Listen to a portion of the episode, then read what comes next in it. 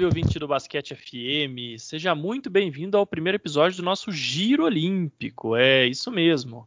A Olimpíada de Tóquio ainda não começou, né? Nós estamos ainda há, há, três semanas aí, né? No momento que esse podcast é gravado, mais ou menos do começo dos jogos, né? Os jogos que começam no dia 23 de julho de 2021. Mas, né, nós já temos aí a definição, depois dos torneios pré-olímpicos no final de semana, é, dos 12 classificados para o basquete olímpico. Então, nós vamos começar aqui, né, um programinha por semana, num ritmo bem tranquilo, enquanto os jogos não começam.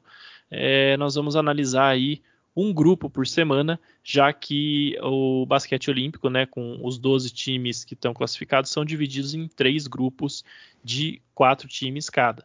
Hoje nós vamos tratar do grupo A, que tem a seleção do Irã, da França, da República Tcheca e dos Estados Unidos, né? Então, vamos falar aí bastante também de alguns jogadores que estão na NBA. Para falar aqui desse estrelado grupo A, né, que vai ter algumas das maiores estrelas do basquete mundial, estou aqui com meu amigo Renan Ronch. Tudo bem, Renan? Salve Romanelli, salve ouvintes, muito bom falar de basquete olímpico.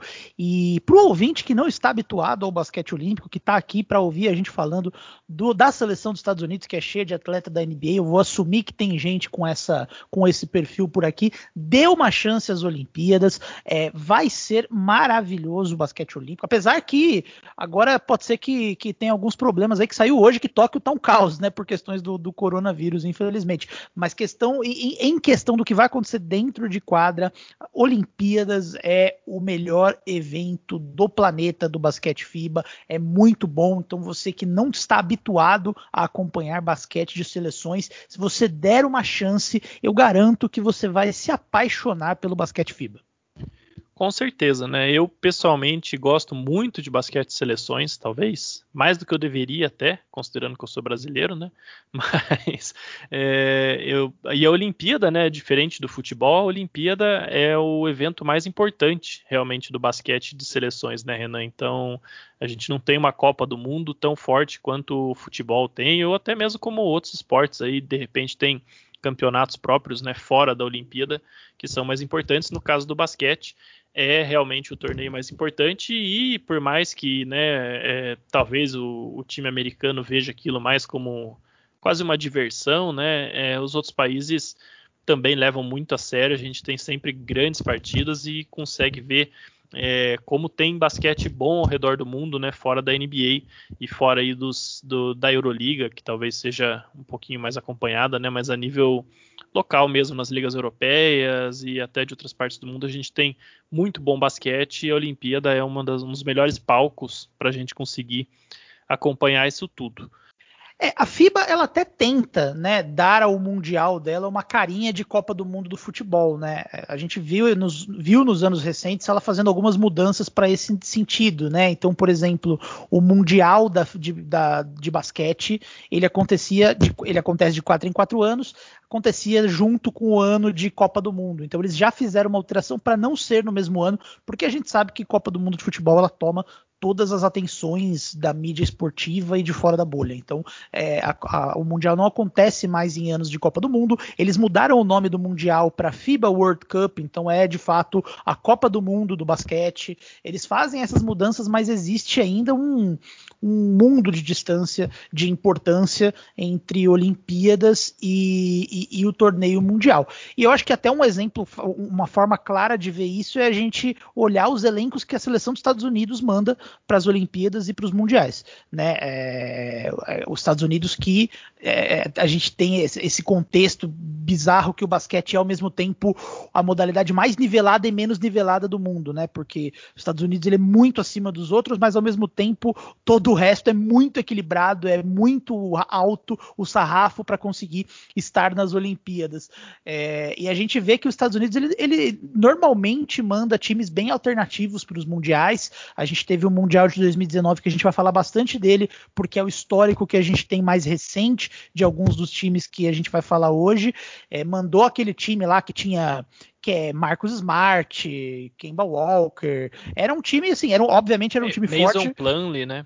Mason Plumlee, o Jokic dos humildes, né? Então é, é, é, é, um time muito longe do time A que os Estados Unidos pode mandar. Enquanto a gente, a gente vai falar da, da seleção que eles vão mandar agora para Tóquio, já é um negócio diferente. É, então eu acho que dá para entender aí a dinâmica de como a Olimpíada ela tem uma importância maior do que o Mundial e eu acho que vai ser muito difícil a FIBA conseguir reverter esse cenário. Exato, Renan. Eu vou aproveitar até esse gancho para a gente debater rapidinho aqui um tema que acho que não vai surgir aí nos nossos outros episódios, né? Mas aproveitando que nós estamos entrando no tema olímpico, hoje a gente tem 12 times que vão aí para o torneio olímpico. Tava na hora já da FIBA expandir isso aí, né? Conversar com o Comitê Olímpico Internacional, pelo menos para 16, né? O Mundial, acho que eles passaram um pouquinho da conta aí, expandiram para 32 times na última edição, parece que querem expandir mais, né? Mas é, a gente teve aí um pré-olímpico disputadíssimo no último final de semana, né? Teve times aí como Canadá, Sérvia, Croácia, né? O próprio Brasil que tem alguma tradição olímpica. Tá na hora de expandir, né? 12 eu acho que é pouco, né? É, a Olimpíada ela tem a mesma quantidade de vagas que ela tinha quando existia União Soviética e Iugoslávia, né? E esses, só esses dois países eles viraram 30 já hoje, sendo que desses 30, cada um aí tem três, quatro seleções que são super fortes e super competitivas. Então, de fato, 12 seleções é, eu acho que é um número muito baixo. Tem uma frase até da Maria Helena Cardoso, que é a, a ex-treinadora da seleção feminina, uma lenda do basquete brasileiro, que ela falou, a Olimpíada ela é um barco de campeões, né? Então só o fato de você conseguir chegar lá já é uma vitória tremenda para a maior parte dos países, acho que para todo país não chamado Estados Unidos, mesmo as grandes potências, é só a gente ver que a Sérvia que é para mim o time com sobras, o time com mais profundidade aí fora dos Estados Unidos não está na, na Olimpíada desse ano, para a gente ver como o sarrafo é alto, como o nível é alto, né? É, então é, só o fato de estar ali já é uma vitória muito grande, já é um desafio enorme, mas eu concordo que eu acho que 12 times é, é ruim até para o produto, né? Eu acho que faria muito mais sentido você ter 16 times e fazer aquela aquele modo clássico ali, quatro grupos de quatro, depois passam dois, aí vai para as oitavas, né? O formato atual é até estranho de, de, de, falar, né? Porque são 12 times em três grupos de quatro, aí passam os dois melhores, mais os dois melhores terceiros colocados, então só aí já é difícil explicar. Eu acho que a, a, a eu não sei se é da FIBA essa, essa definição, mas é, a FIBA ela tende a pecar muito no formato dos campeonatos dela, né? Ela tende muito a tornar as coisas muito anti-intuitivas.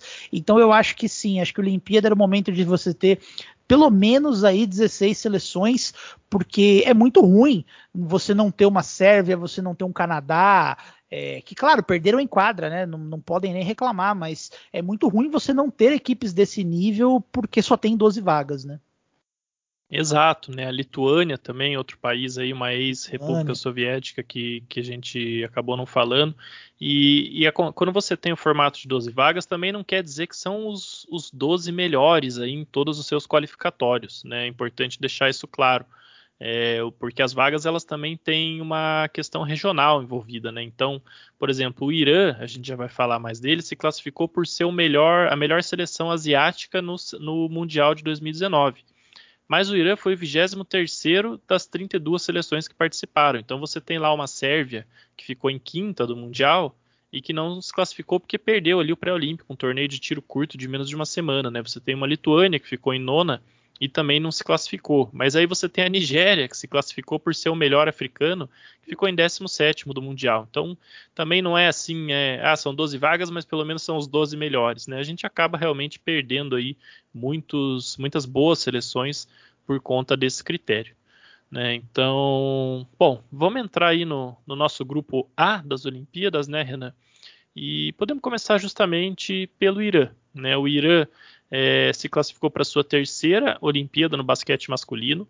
Então, né, eles participaram em 1948 e também é, em 2008. Nas duas oportunidades, né, acabaram não fazendo grande coisa. Em 1948 ganharam dois jogos e perderam cinco, ficaram em 14 quarto. E em 2008 ficaram em 11 com zero vitórias e cinco derrotas. Então, né, 11 de 12 é, ficou ali só em 11 por uma questão de realmente de saldo de pontos. E o Irã né, vai é, se classificou, como eu já disse, por ser o time melhor ranqueado né, dentre aqueles times da Ásia na, no Mundial de 2019 e vem fazendo aí alguns amistosos preparatórios para a Olimpíada, né, já que ele não teve que disputar pré-olímpico, então foi para o Japão na semana passada. É, o Japão, né, que está classificado por ser o país sede, é um país que também não tem muita tradição de participar do basquete olímpico masculino. Então o Irã foi para o Japão, perdeu duas vezes e venceu uma, né, dos três jogos que fizeram lá no Japão. Aí até depois, quando eles voltaram para o Irã, teve um fato inusitado, né? O Irã é um país que bane bebidas alcoólicas para os seus nacionais, né, para os iranianos, e o time inteiro foi detido ali no aeroporto de Teherã, capital do país, por estar é, trazendo bebida alcoólica na bagagem do Japão, né? Então, é, já você já imagina o que, que eles vão é, trazer na mala na, na, segunda viagem, né? Dessa vez para competir na Olimpíada. E mais recentemente, né? Fizeram dois amistosos contra a Espanha. Esse um time é, realmente forte, né? Um dos favoritos aí para medalha. A gente vai abordar no momento oportuno quando for falar do grupo da Espanha. É, perderam os dois jogos, até por por, por assim, uma margem bem considerável. Né? O primeiro jogo a Espanha venceu em Valência por 88 a 61 e depois venceu o Irã em Madrid por 96 a 53. Então é, a gente começa aí por aquele que é com certeza o time mais fraco do grupo, né, Renan? Eu confesso que vou ficar surpreso se o Irã conseguir ganhar um joguinho lá em Tóquio. É, o Irã pode ser um protagonista indireto dessa da, da, fase de classificação, porque o Irã é, junto com o Japão, os dois times mais fracos que estarão no basquete masculino em Tóquio. Né? O Japão ele está lá porque ele é a sede, né? E o país sede ele sempre ganha a vaga automática. No, é, esteve no Mundial, foi muito mal no Mundial, não ganhou nenhum jogo. E, e o Irã, como você disse, ele acabou pegando a vaga no lugar da China mas vale destacar que foi muito por uma questão de sorte, né? Mais sorte do que juízo, porque a China, que era sede do Mundial, mas o, a, o time que a China levou para o Mundial de 2019 era um time mais forte que, que o do Irã, é, só que ela deu um azar na hora de ter as, as classificações dos que não avançaram ali, do 17 até o 32, que o Mundial, cara, é, é até difícil explicar por, por podcast, assim, o, o, o formato do Mundial de 2019 faz o Campeonato Carioca Carioca parecia algo bem estruturado, assim, é, é muito confuso, mas basicamente os times que não avançaram para a segunda fase foram alocados em outros grupos para definirem as classificações, e a China acabou caindo no grupo da Nigéria, né? E a Nigéria que para esse nível do, do sarrafo mais baixo ali dos, dos países que vão ao mundial é uma potência, né? A Nigéria é, é, é um time forte do continente africano, então a China acabou não conseguindo ganhar mais jogos enquanto o Irã precisou jogar contra Angola e Filipinas conseguiu ganhar os dois e conseguiu ter um saldo de pontos bom. E aí ele acaba empatando com a China na classificação no número de vitórias, acaba ganhando no, no, saldo, né? Mas por que, que eu acho que esse, o Irã pode ter uma importância grande justamente por ser um adversário fraco? Por causa desse formato das Olimpíadas, né? Então os dois melhores terceiros colocados são os que vão para as quartas de final. É, aqui nesse grupo tem os Estados Unidos, claro que é o favorito, mas existe um equilíbrio grande que a gente vai falar melhor da França e da República Tcheca, né? E, e o primeiro critério de desempate depois do, da quantidade de vitórias para definir os melhores terceiros terceiro colocados é saldo. Então é, é muito importante surrar o Irã para quem está nesse grupo. Tanto França quanto República Tcheca precisam levar esse jogo a sério porque eles precisam ter um saldo de pontos bom pensando na classificação para a segunda fase. Se o Irã engrossa contra um desses dois times aí, de repente perde, vem de cara a derrota, perde por dois, cinco pontos e o outro time acaba surrando o Irã, esse outro time vai ter uma vantagem. Então é o Irã ele é importante como time a ser batido por muito pelos seus adversários. Em relação ao elenco do Irã, acho que o nome mais conhecido para gente aqui, né, porque a maior parte dos atletas jogam na liga local, mas o nome mais conhecido é o Hamed Haddad. Né? Quem acompanha a NBA mais um, há um tempinho maior lembra desse nome. Ele foi o primeiro e, e, acho que até hoje é o único jogador iraniano a atuar na NBA. Ele jogou bastante tempo no Memphis Grizzlies ali entre 2008 até 2013 2013. Ele era um pivô, ele é um pivô de 2 metros 18, né? Ele é muito grande e ele era aquele clássico pivôzão ali, estilo meio boban, assim, sabe? Ele é muito grande, então ele consegue ali contribuir com rebotes, ele consegue pontuar ali embaixo da cesta, mas ele é super lento, né? Ele tem aquelas questões de um pivô super grande e super pesado. Mas ele sobreviveu na NBA por muito tempo. Ele que não jogou nesses, nesses amistosos recentes aí por uma questão de lesão, mas ele quer jogar em Tóquio, então ele está se tratando para em Tóquio ele estar pronto e é o nome mais conhecido do basquete iraniano. Exato, né? O Haddad, inclusive, que jogou 151 partidas na NBA, mas né, não entrou muito em quadra, 7 minutos de média apenas na carreira. É, ficou ali entre 2008 e 2013, onde ele jogou cinco temporadas com o Memphis Grizzlies, em anos ali terríveis do Grizzlies, né, de rebuild. Então ele pegou justamente aquele período em 2008, quando o Paul Gasol saiu do time e foi embora quando o time estava em ascensão, justamente naquela né, época do grit and grind ali com o Mike Conley e o, o Mark Gasol. Então pegou realmente um período bem ruim ali do, do Grizzlies. Depois ele vai para o Phoenix Suns também, num período muito ruim onde ele acaba dispensado, né, e não, enfim, não, não consegue mais jogar na NBA. Ele que está com 36 anos, né, como você falou, bem lento, bem desajeitado, com 2,18 metros de altura, mas que jogou aí a última temporada na China, né, no, no Sichuan Blue Whales. Então é realmente aí a, a estrela do basquete iraniano.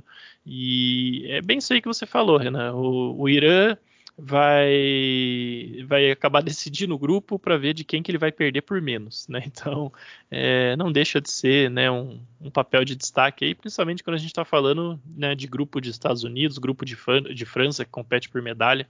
Então é, com certeza a gente vai acompanhar alguns jogos do Irã aí com um detalhe de atenção maior do que talvez né, o, a qualidade do time sugeriria. E um outro, uma outra reflexão que cabe aqui é, é a gente falar um pouco sobre esse cenário do basquete asiático, né? Então, como a gente estava comentando agora há pouco, o, o Irã se classificou por ser o melhor asiático do Mundial. Né? Repito mais uma vez, a 23 de 32 seleções. Então, é verdade que o basquete asiático não tem lá tradição, mas a gente tem aí uma China que é um país que, que gosta muito de basquete, né? É, tem aí alguns cálculos que colocam a China como o país que tem é, mais pessoas assistindo e acompanhando basquete no mundo, né? Ficaria na frente até dos Estados Unidos, mas esse, esse tipo de cálculo nunca é, enfim, é, não, não, é muito preciso, mas é fato que a China é um dos grandes mercados do basquete mundial tem uma liga que cresceu bastante, né? Vários jogadores da NBA, inclusive, quando eles perdem espaço, eles acabam indo para a China. Alguns preferem ir para lá né, do que ir para a Europa, muitas vezes por mais dinheiro, mais possibilidade ali de ações promocionais. Então é uma liga forte que parecia, né, na época do Yao Ming ali, é, começou a colocar vários jogadores na NBA em determinado momento no, no final dos anos 2000, né, tinha o Yi Jianliang, tinha o Yu Sui, né, começou realmente a botar vários jogadores. Parecia que a China ia se tornar, é, se não uma potência, mas pelo menos uma força aí no basquete e acaba que a gente chega aí no final da década de 2020. É, a China realmente não conseguiu nada, nem se classificou para essa Olimpíada, né, não conseguiu a vaga pelo Mundial. Depois no pré-olímpico também ficou pelo caminho, não chegou nem nas etapas é, eliminatórias é, decisivas. Então, cabe até uma certa crítica aí ao basquete chinês, né, Renan, que se colocou como um projeto ambicioso lá atrás. Eu lembro, inclusive, que na Olimpíada de Pequim, 2008, é, foi o jogo de abertura do basquete masculino, foi China contra Estados Unidos e é, todo mundo tinha uma impressão ali que era um dos, dos adversários mais fortes que a seleção americana ia enfrentar, né? Tinha bastante expectativa para aquele jogo.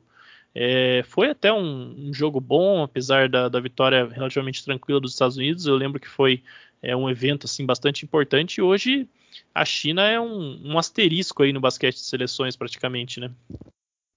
Pois é, eu, eu, até faria um paralelo com o que a gente enxerga no Brasil hoje, sabe, desse consumo de NBA, porque a China ela é de fato um dos grandes mercados da NBA o ouvinte que acompanha a NBA lembra a, a, o tamanho da treta que deu quando o Daryl Morey fez aquele tweet lá pedindo liberdade para Hong Kong, a, a, as consequências que tiveram aquilo.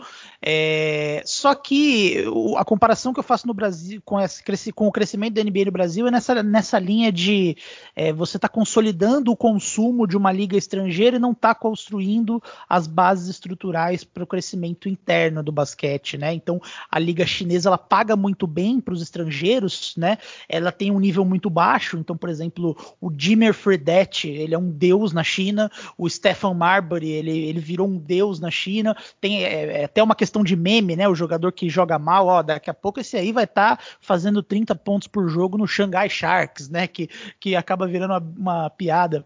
Inclusive, reza a lenda que o Dirk Nowitzki, né, o alemão que jogou na NBA, quando algum jogador vinha para o Mavs e não se dedicava ou não, não, não, não, se, não levava a sério os treinos, o Dirk virava para ele e falava: Ó, oh, eu espero que você esteja aprendendo a falar chinês, que você vai estar na China logo menos. Né? Até uma, uma, uma, uma piada, mas eu acho que é isso. Eu acho que a geração, eles não fizeram as mudanças estruturais, né? Você ter um crescimento de popularidade do basquete americano não significa que você vai é, é, é fortalecer a sua liga nacional. Então eu acho que meio que a, gera, a geração do Yao Ming passou sem deixar um legado para o basquete chinês. Parece que o legado do Yao Ming foi maior para a NBA do que para o basquete chinês, o que é uma situação bem triste, né? É, mas também vale a gente de, dar os méritos para o Irã, que fez a parte dele do que dava para ser feito ali, né? Então o Irã conseguiu a, a, a, vaga asiática ali e de fato o basquete asiático ele, ele não vive uma fase muito boa, né?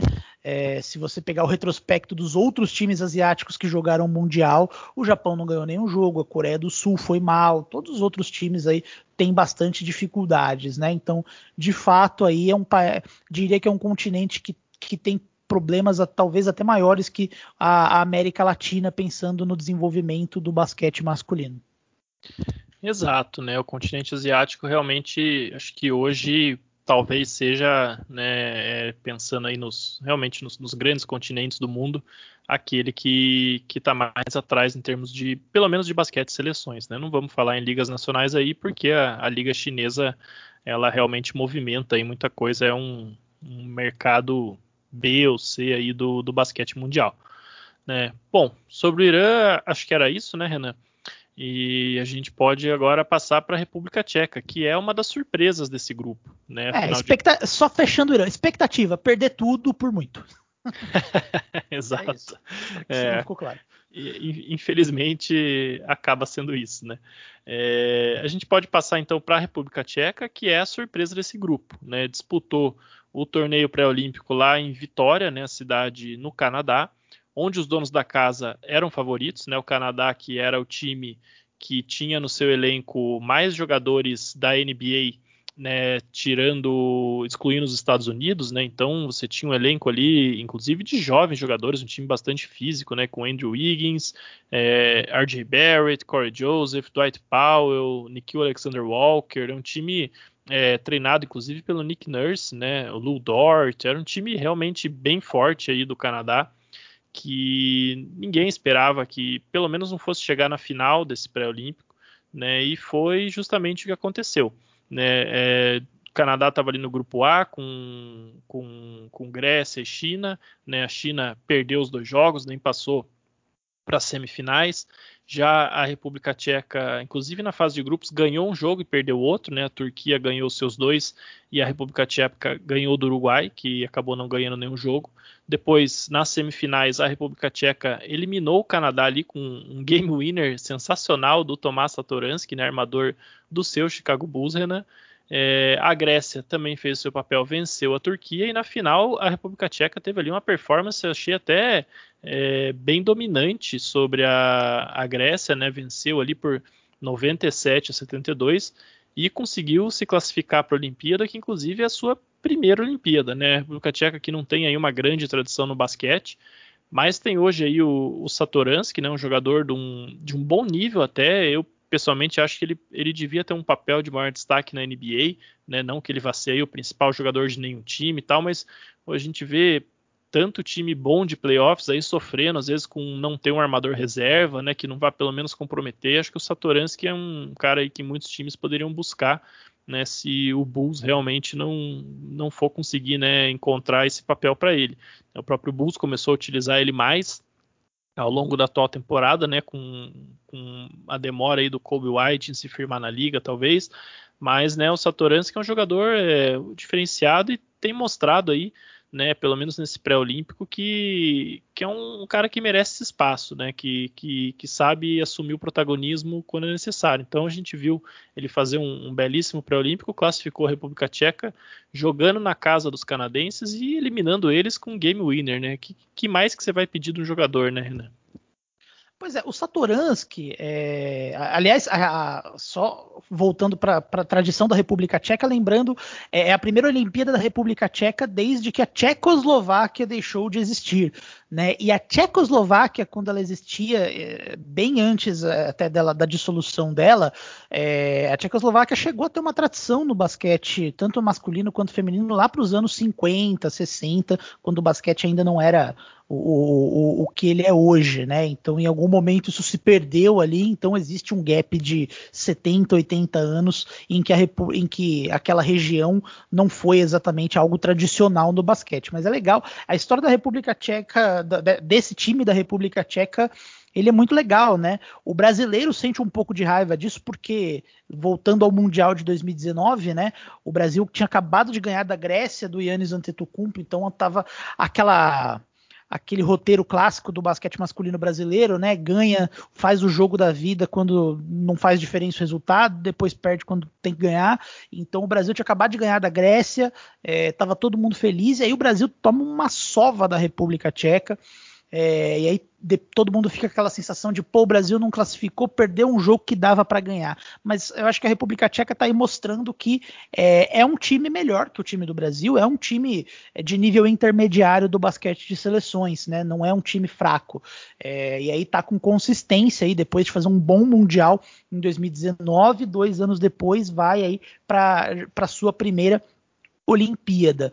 É, destacando aí os seus principais jogadores, né? Antes até de falar do Satoransky, eu queria citar o Han Vesely, Jan Vesely, eu não sei falar esse termo em tcheco, mas é, que é um nome que eu acho que foi pouco apreci foi pouco deram um pouco, tiveram pouca paciência com ele na NBA, né? O Ian Vesely, ele foi draftado pelo Washington Wizards e ele surgiu na época como um pivô super atlético, que podia correr, que podia puxar contra-ataque. Muita gente falava que, pô, ele junto com o John Wall ali vai fazer um belo um, uma bela dupla.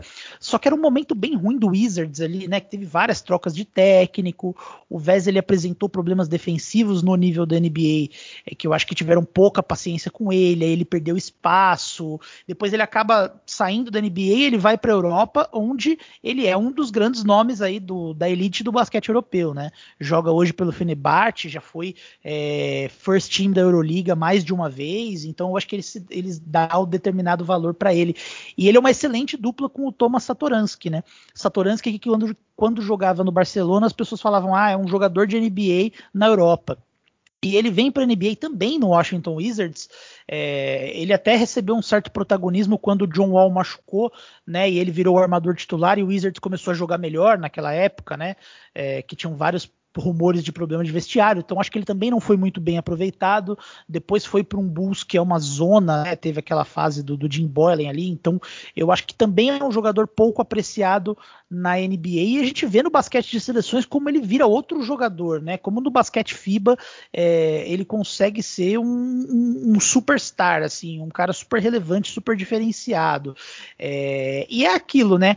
A, a República Tcheca ela não tem, em tese, um elenco tão profundo quanto da França, que é o seu principal adversário nesse grupo.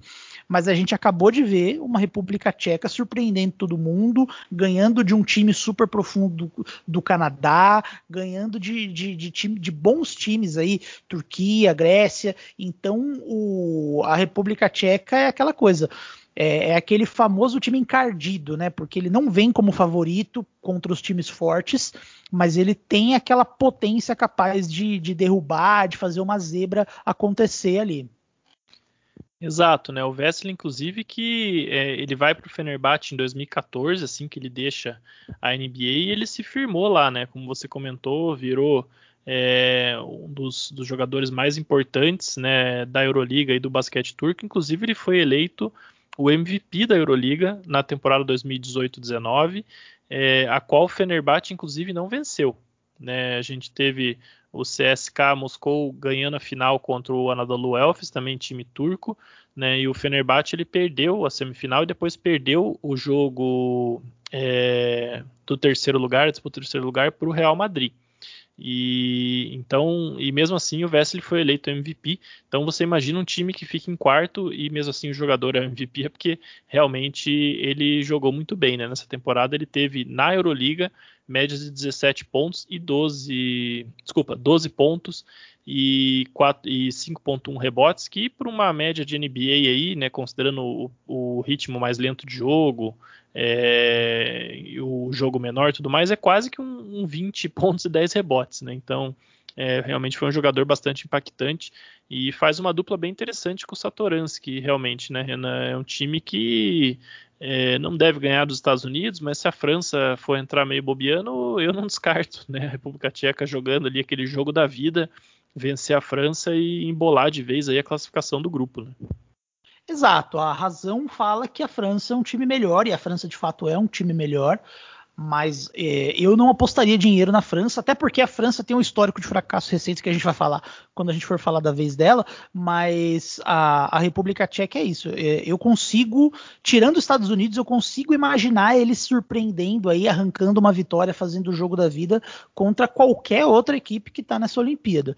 É, não acho que é um time que vai, vai pegar medalha mas é, é, aquele time que corre por fora, que você não pode ter um jogo ruim contra ele, que eles vão explorar isso. Exato, né? Então, já que estamos falando aí dessa, desses possíveis é, contratempos da França, vamos passar aí para a seleção francesa, que acho que dá para a gente abrir dizendo que é, uma, é um time que está prometendo aí faz tempo, né? A gente teve já uma geração inteira é, do Tony Parker aí que se aposentou sem vencer uma medalha olímpica que todo mundo já esperava que fosse conseguir alguma coisa em determinado momento, não conseguiu. E agora tem aí um time também com vários jogadores da NBA, né? A gente já vai até dar uma cornetada aí na, na, na escalação. Mas você tem um time liderado né, pelo Rudy Gobert, o, o melhor defensor da liga, aí, várias vezes na NBA, né, jogador do Utah Jazz. Você tem o Evan Fournier, alarmador do Boston Celtics, inclusive fez um bom mundial 2019, né? Foi um, dos destaques da competição, né? Temos também o, o Nicolas Batum, que fez uma bela temporada pelo Los Angeles Clippers, o Frank Nilikina, armador do New York Knicks, que ainda não se firmou na NBA, mas tem espaço aí na seleção da França, a gente até é, questiona algumas coisas, né? É, o Nando De Colo, que também é jogador do Fenerbahçe lá, né? Companheiro do do do Vassili, é, que inclusive né, é, já foi MVP da Euroliga também. ele nessa, justamente nessa temporada aí de 2019 que o CSK ganhou e o Fenerbahçe perdeu, ele foi o MVP da, da Euroliga. Então é um time forte, né, Renan? Um time que, que tem expectativa, inclusive de medalha, é, mas que simplesmente não parece que não consegue emplacar, né? A gente tem também ali o Timothy Luau Cabaró do, do Brooklyn Nets, e é um time que, que oscila, né? No Mundial é, fez ali uma boa campanha, né? Ficou em, em, terceiro, conquistou a medalha de bronze, por isso é, ganhou ali aquele jogo terceiro lugar contra a Austrália, conquistou a medalha de bronze, com isso se classificou direto para a Olimpíada, não precisou disputar para o Olímpico. Mas é um time que a gente sempre fica com o pé atrás, né? Pois é, a França, acho que diferente do que a gente falou da China, é um time que teve uma geração que construiu bases para a evolução da modalidade, né? A geração dos anos 2000, que conseguiu a medalha de prata em Sydney, a gente só lembra dessa Olimpíada do Vince Carter pulando o pivô francês, mas é, era um time muito bom da França que pegou a medalha olímpica, a medalha de prata e construiu as bases da geração seguinte, que é a mais conhecida, que é a geração do Tony Parker, né? Que é a geração que também tinha Batum, teve o Joaquim Noah um tempo depois, é, o próprio Nando De Colo, acho que também é o nome dessa geração é, e que conseguiu até ganhar um Eurobasket em 2013, se eu não estou enganado. É, deixa eu confirmar aqui. Isso, 2013 eles ganham o Eurobasket e conseguem a medalha de bronze em 2015. São os grandes títulos dessa geração. Só que essa geração não consegue uma medalha olímpica, né? Duas vezes aí elas caem para a Espanha nas quartas de final é, e o Tony Parker acaba se aposentando sem uma medalha olímpica, o que é para mim um fracasso pensando em resultado, porque o basquete francês ele estava num estágio bem superior ao do basquete brasileiro, então era um time que deveria ter conseguido pelo menos aí uma medalha de bronze é, olímpica. É, e a gente está vendo uma nova geração agora, que é essa geração do Gobert, do, do Fournier, que também tem nomes excelentes, é, mas que está caminhando para esse mesmo lá caminho de acabar caindo, tem, não conseguindo ir mais longe do que poderia, né? No mundial é, é um time que fez uma primeira fase boa, no final ali acabou perdendo um jogo ganhável, super ganhável da seleção da Austrália. Era uma partida muito equilibrada, foi resolvida nos detalhes, mas perdeu. O Perry Mills virou o Stephen Curry no auge ali naquele jogo. E com isso a França acabou caindo é, de um lado aí do, do lado dos Estados Unidos, né? É, acabou ganhando, né? A França foi o time que eliminou os Estados Unidos, chegou na semifinal do Mundial que todo mundo esperava que fosse enfrentar a Sérvia, mas acabou enfrentando a Argentina, né? E aí, de novo, era uma grande chance da França jogar uma final de Mundial é, contra o seu algoz, que é a Espanha. E a Argentina, com um time considerado inferior, ganhou deles é, num jogo que foi relativamente tranquilo. Então, a França está com essa dificuldade. Só que a França ela tem bons prospectos, né? Ela tem jogadores mais jovens que se destacam. E para mim o grande ponto negativo dessa, dessa convocação, Roma, é a ausência do principal deles, que para mim é o Tio Maledon. Né, o Tio Maledon que o, o, torcedor do Oklahoma City Thunder conhece, né? Fez, acho que ele até terminou a temporada passada como titular no Thunder. É, e muita gente compara ele, acha, acredita que o, o, teto dele seja algo como um Tony Parker, seja um grande jogador francês. A gente sabe que ele é um pontuador muito bom, um jogador inteligente, um jogador eficiente. E para mim não faz sentido o Theo Maledon não ser envolvido nessa seleção olímpica nesse momento, sinceramente. Pois é, eu concordo, né? Especialmente quando a gente olha a convocação e vê que talvez o, o Nando Decolo, que é, para mim ele é mais um 2 ali, né? Um alarmador, provavelmente vai ser o armador principal desse time, né? E ainda mais você tendo aí um, um elenco que te propiciaria, por exemplo, se você quisesse jogar o, o Decolo na 2, né? E o, e o Tio Maledon na 1, um, você poderia facilmente né, usar o, o Fournier e o, e o Batum como alas, né, o Batum que jogou até de pivô aí nos playoffs pelo Clippers bastante, e o Rudy Gobert de pivô e pronto, né, você não está tirando ninguém ali muito importante do time titular, e é curioso até que a, a França nomeou seu elenco lá atrás, em maio, colocou ainda quatro suplentes, né, para caso alguém saísse aí, por conta até dos playoffs da NBA mesmo, alguma lesão, e nem nos suplentes o tio Maladon ficou. Né? A gente tem gente ali como o Gerson e a Bucel do, do Boston Celtics, que eu acho um cara terrível, um jogador sim bem né, de outra posição, mas né, um cara que eu acho que não deve nem pisar em quadro direito. Né, o pivô reserva ali, o Vincent Poirier também, conhecido aí dos fãs da NBA, mas eu concordo contigo. Eu acho que tinha que ter um espaço aqui para o tio Melado, especialmente pela falta de armadores. Eu não vejo nenhum armador aqui, muito menos dois, né, que eu prefiro ter no lugar do Tio Meldon, né? Mesmo o Frank Nilikina aí, eu acho que é um cara que é armador só no nome, né? Ele é muito mais um, um defensor aí do que qualquer outra coisa. Né?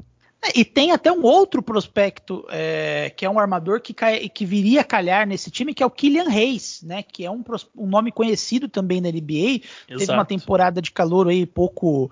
É, um pouco conturbada no Detroit Pistons, mas que é um, um, dos principais prospectos aí do basquete francês. Só que ele aparentemente ele tem problemas com a Federação Francesa, porque ele se recusou, ele já jogou alguns torneios de base pela seleção francesa, até que ele se recusou a, a, a jogar, se eu não me engano, um mundial sub-19 ou algum torneio de base pela seleção pela é, pela seleção, sem um motivo aparente. A Confederação Francesa deu uma suspensão de seis semanas para ele, ele que jogava no basquete francês profissional. Então, aparentemente, a relação do Kylian Reis com a Confederação Francesa não parece ser das melhores, o que justifica é, não haver essa convocação é, no profissional. Ele ainda não jogou um pela seleção adulta da França e ele tem dupla cidadania, ele também é americano, né? Então, se de repente aí ele explodir nas próximas temporadas, ele pode até talvez aí atuar pela seleção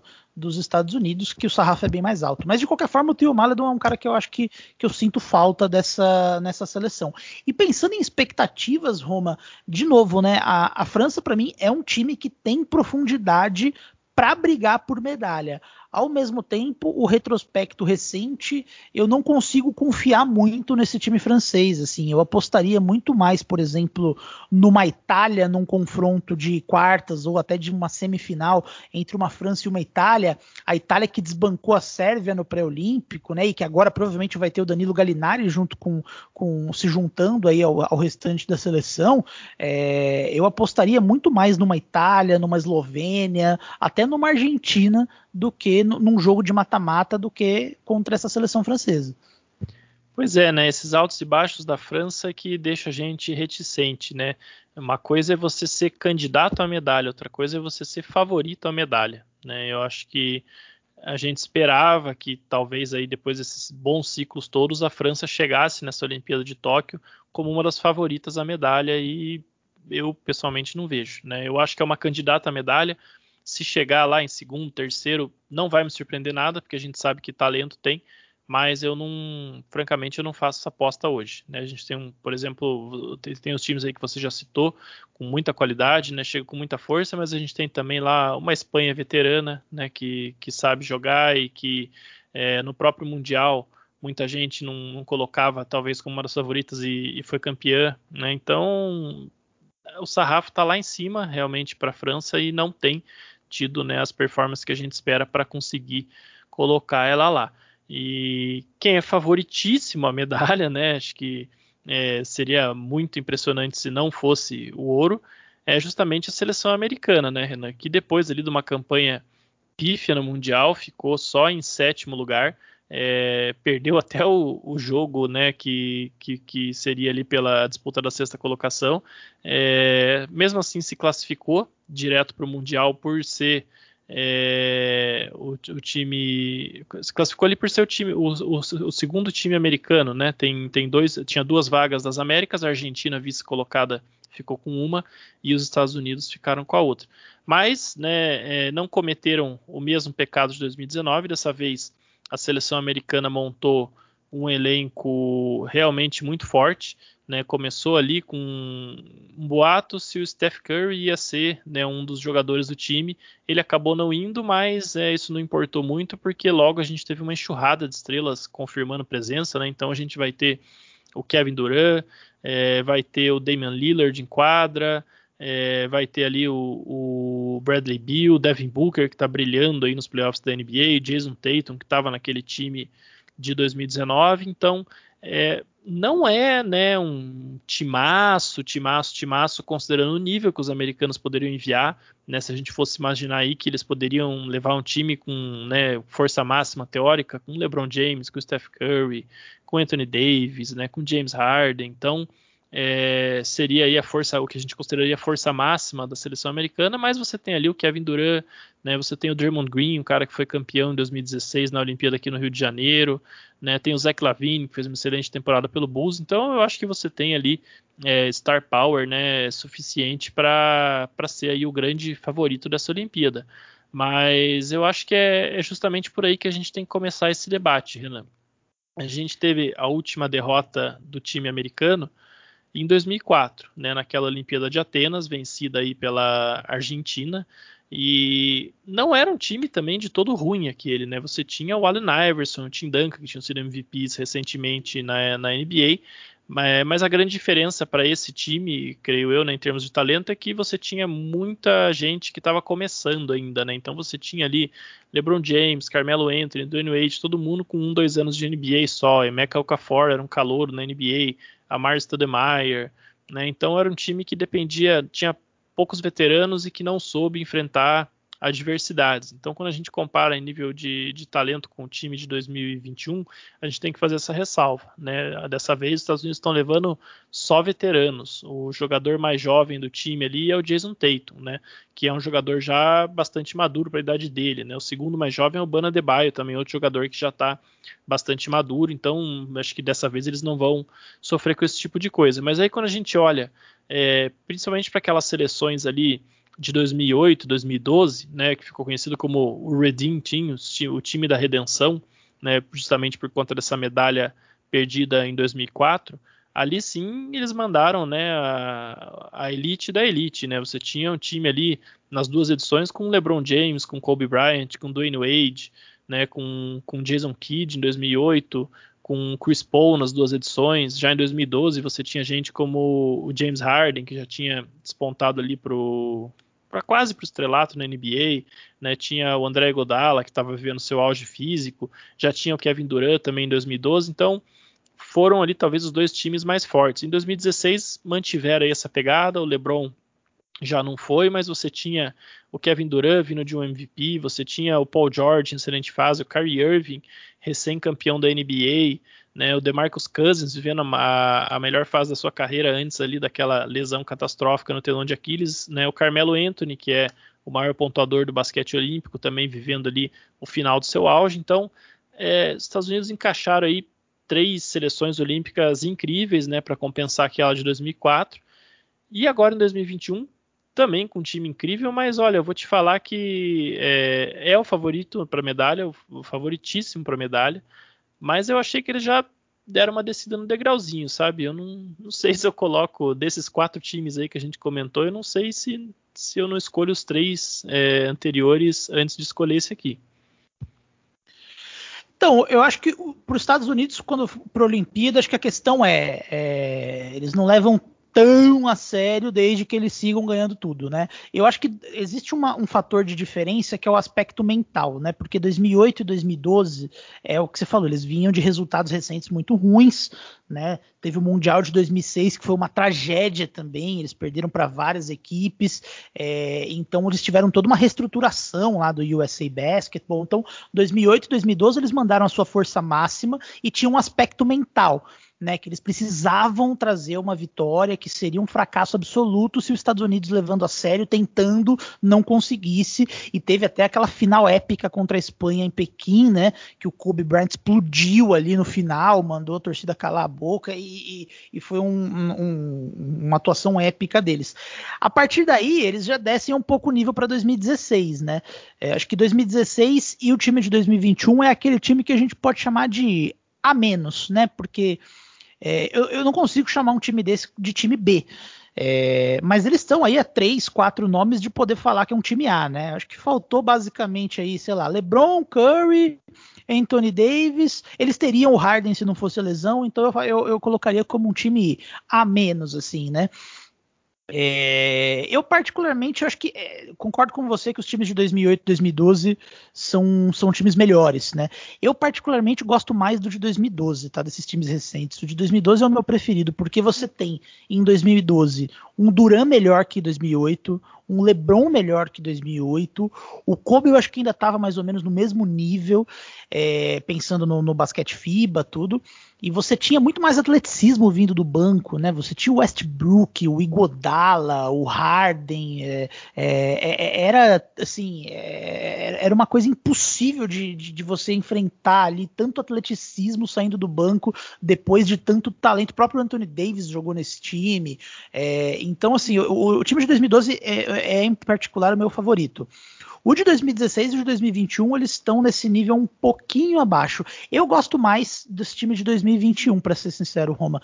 Eu acho que eu gosto mais dele do que o de 2016, mas por uma por uma pura questão de gosto, porque o time de 2016 é um time que tinha mais jogadores pesados, né? Então você tinha ali o DeAndre Jordan, você tinha o DeMarcus Cousins jogando, tinha já o Draymond Green, mas eu acho que ele não jogou de pivô naquele, naquele time, ele jogou mais de ala pivô junto com o Harrison Barnes. E, e esse ano é um time que abdicou dos pivôs aí, né? É um time que vai basicamente com seus jogadores de garrafão vão ser o Ban Adebayo e o Draymond Green. Enquanto vai, é, eu imagino um basquete muito espaçado, dinâmico, um basquete bem diferente aí, talvez, do que a gente viu em 2016. Claro, o favoritismo permanece, mas eu imagino um time jogando de forma bem diferente do que a gente viu no Rio de Janeiro. Concordo, concordo. Inclusive, esse time de 2016, eu, eu estive em loco assistindo um jogo lá é, no Rio de Janeiro. E eu tive a sorte, Renan, que eu assisti. Assim, eu não escolhi esse jogo, eu, é, eu escolhi porque era o jogo que era numa sexta-feira e eu conseguia viajar no final de semana.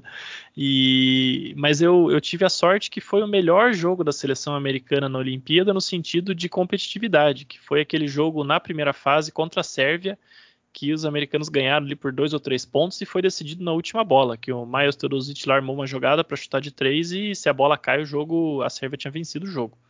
Então foi, foi um jogo assim é, bem bacana. O Jokic né, ainda novinho ali, mas é jogando. O time da Sérvia forte como sempre. Bogdanovic também estava nesse jogo.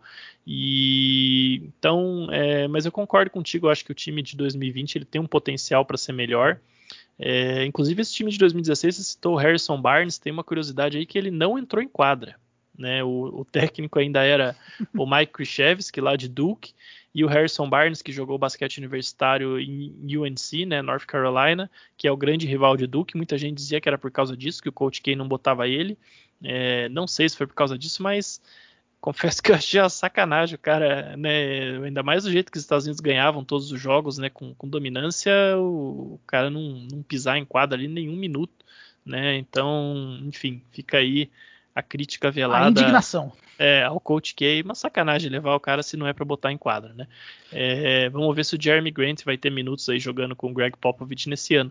É, mas é, eu também acho que é um time que a gente vai ver é, bastante dinâmico, um poderio ofensivo espetacular. Confesso que eu não sei como é que uma Espanha da vida ali jogando com os irmãos Gasol, quase quarentões, vai conseguir defender um time desse. Né? Então, acho que é o principal impeditivo aí para seleções candidatas à medalha é competir aí com essas formações é, até mais small ball, né, podemos chamar assim, que os americanos vão colocar em quadra, é, inclusive porque o único pivô de ofício do time é o Bana Debaio, né, e ele já é um pivô bastante moderno, um pivô muito dinâmico, que defende muito bem o perímetro, então é um time de um basquete muito atual, né, vai com certeza trocar muito na defesa, é, a gente não sabe como é que vão estar tá aí o Devin Booker, o Drew Holiday e o Chris Middleton, né?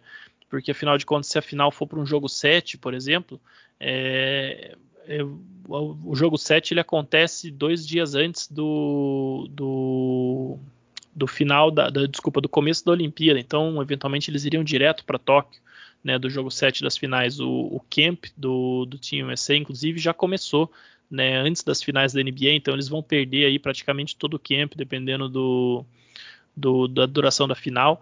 Mas de todo modo, eu acho que é um time que vai sobrar. O Kevin Durant jogou um basquete espetacular nos playoffs, deve estar motivado aí para conseguir essa medalha de ouro e vai ser é, provavelmente o melhor jogador dessa Olimpíada, né? Vai disputar esse posto com o Luka Doncic lá pela Eslovênia. O Damian Lillard, né, um cara que ainda não foi campeão na NBA, está envolvido é, mil rumores aí, bastante controvérsia em Portland, então também espero dele aí uma grande Olimpíada, porque é uma oportunidade que ele tem ali de, de conquistar algum título na sua carreira, né, por enquanto, pelo menos, e também de dar uma é, limpada na cabeça aí com tudo que está acontecendo lá em Portland, então acho que é, é um time que tende mesmo a dominar, eu acho francamente, muito para essa questão de característica que você bem destacou, é, não deve ter muito trabalho aí com as outras favoritas da medalha, eles que vão ter mais trabalho tentando defender esse time, né? Então, você citou um ponto bom. É, eu acho que eu não consigo ver ninguém punindo a falta de tamanho da seleção dos Estados Unidos. Até ainda se, se a Sérvia fosse, ela iria sem o Jokic, né? E, e, o Boban não é exatamente um cara que vai punir o Ban Adebayo e o Draymond Green, né? Por mais que a gente goste do, do Boban. Se a gente pegar até todas as seleções do, que, que estão nesse time, é o que você falou, né? A Argentina tem o Escola, que é um pouco mais velho, a Espanha, os irmãos Gasol são um pouco mais velhos. a Eslovênia, a Itália, a Alemanha, elas jogam todas com um time mais, é, mais atlético, menor também, né? Quem tem o tamanho é a França. Só que a gente acabou de sair de um playoff da NBA onde o Rudy Gobert foi exposto pelo small ball do Clippers. Então eu não consigo, de novo, ter, bate a questão da confiança, né? Eu não consigo enxergar um time da França conseguindo se impor sobre os Estados Unidos com o Rudy Gobert dominante é, em cima deles. É, e eu acho que esse é um ponto que a gente precisa citar que é diferente também de 2008 e de 2012, né? Eu acho que o sarrafo subiu, é, a diferença, quer dizer, não é sarrafo, a diferença do, dos outros times para os Estados Unidos ficou maior, né? Porque 2008 e 2012 a gente viu uma Espanha que tinha condições de ganhar dos Estados Unidos, tanto que os Estados Unidos de 2008 levou super a série e quase perdeu a final, né? Agora a gente não, não tem mais essa percepção, né? Eu também tive no Rio de, na, nas Olimpíadas do Rio assisti o jogo da semifinal contra a Espanha é, que a Espanha, assim, ela tentava, tentava, a diferença nunca saía de 6, 8 pontos no placar, mas não dava momento algum a sensação que os Estados Unidos ia, ia sofrer a virada naquele jogo. E eu sinto que essa Olimpíada vai ser isso de novo, assim, eu não consigo enxergar. Tomara que eu esteja errado, porque é muito legal ver under, um underdog ganhar, mas eu, eu, não consigo enxergar alguém que tenha uma profundidade para fazer para fazer algo do tipo, né? É, nos resta contar com as super estrelas aí, né? Contar com o Luca Doncic aí num dia um pouquinho mais é, inspirado, é, de repente aí jogar no melhor do que todo mundo aí do, dos Estados Unidos, mas é, eu acho que é um cenário muito e muito utópico assim. Eu não consigo imaginar ninguém conseguindo impor uma fraqueza em cima dessa seleção dos Estados Unidos. Para mim eles levam de novo com facilidade essa Olimpíada, mas o importante do basquete olímpico vai ser esses confrontos entre as outras seleções que costuma ser muito costuma ser muito legal. Concordo, concordo 100%. Né? A gente vai ver é, literalmente Luca Doncic contra o mundo nessas Olimpíadas. Né? Então, é, bom, Renan, a gente já mais do que dobrou o tempo que a gente tinha previsto aqui para esse podcast, mas eu não sei nem por que, que a gente né, pensa em, em, tempo, a gente sabe que vai estourar em muito. Então, é, bom, a gente abordou aí o grupo A das Olimpíadas e você tem aí alguma consideração final sobre esses quatro times. É, acho que a expectativa geral é essa, né? Estados Unidos é, favoritíssimo ao título, é, a medalha de ouro.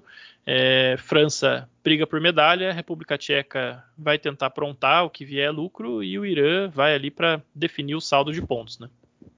A minha expectativa para esse grupo, Roma, é que os três, com exceção do Irã, avancem às quartas de finais, justamente por essa questão do Irã. Eu acho que o saldo de pontos vai fazer diferença.